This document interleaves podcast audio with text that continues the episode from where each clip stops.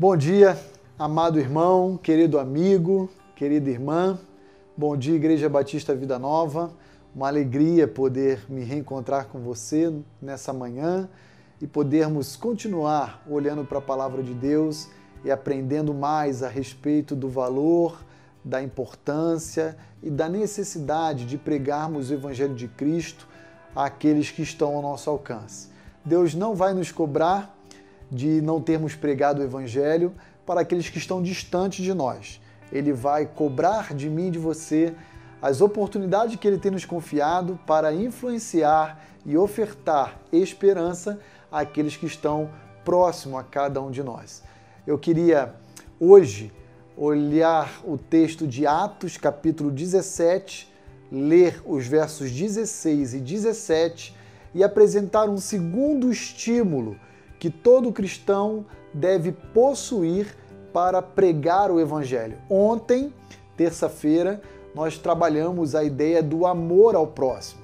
Não é possível dizer que alguém ama o seu próximo se ele é negligente com a necessidade espiritual daqueles que não possuem a Cristo.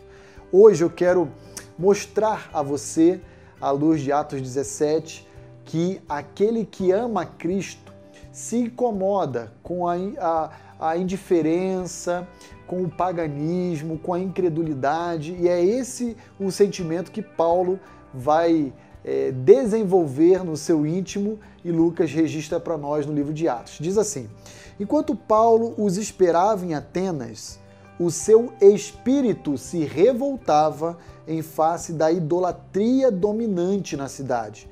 Por isso, Paulo dissertava na sinagoga, entre os judeus e os gentios piedosos, também na praça todos os dias, entre os que se encontravam ali.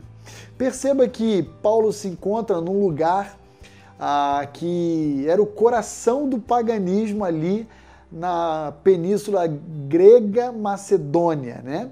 Ah, em Atenas. E ali então Paulo, ao observar todo o paganismo ao seu redor, diz o texto no livro de Atos que o seu espírito se revoltava, se remexia em face da idolatria dominante na cidade.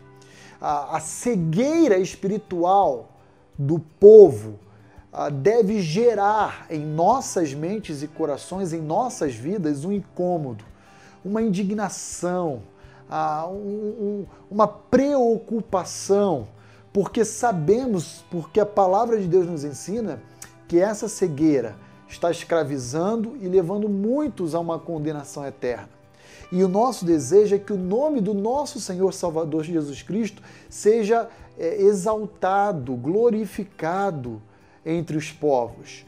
E quando Paulo se depara com várias pessoas no Areópago sendo escravizadas pela idolatria, o seu espírito então reage como o nosso espírito hoje deve reagir diante de toda a cegueira que nos cerca.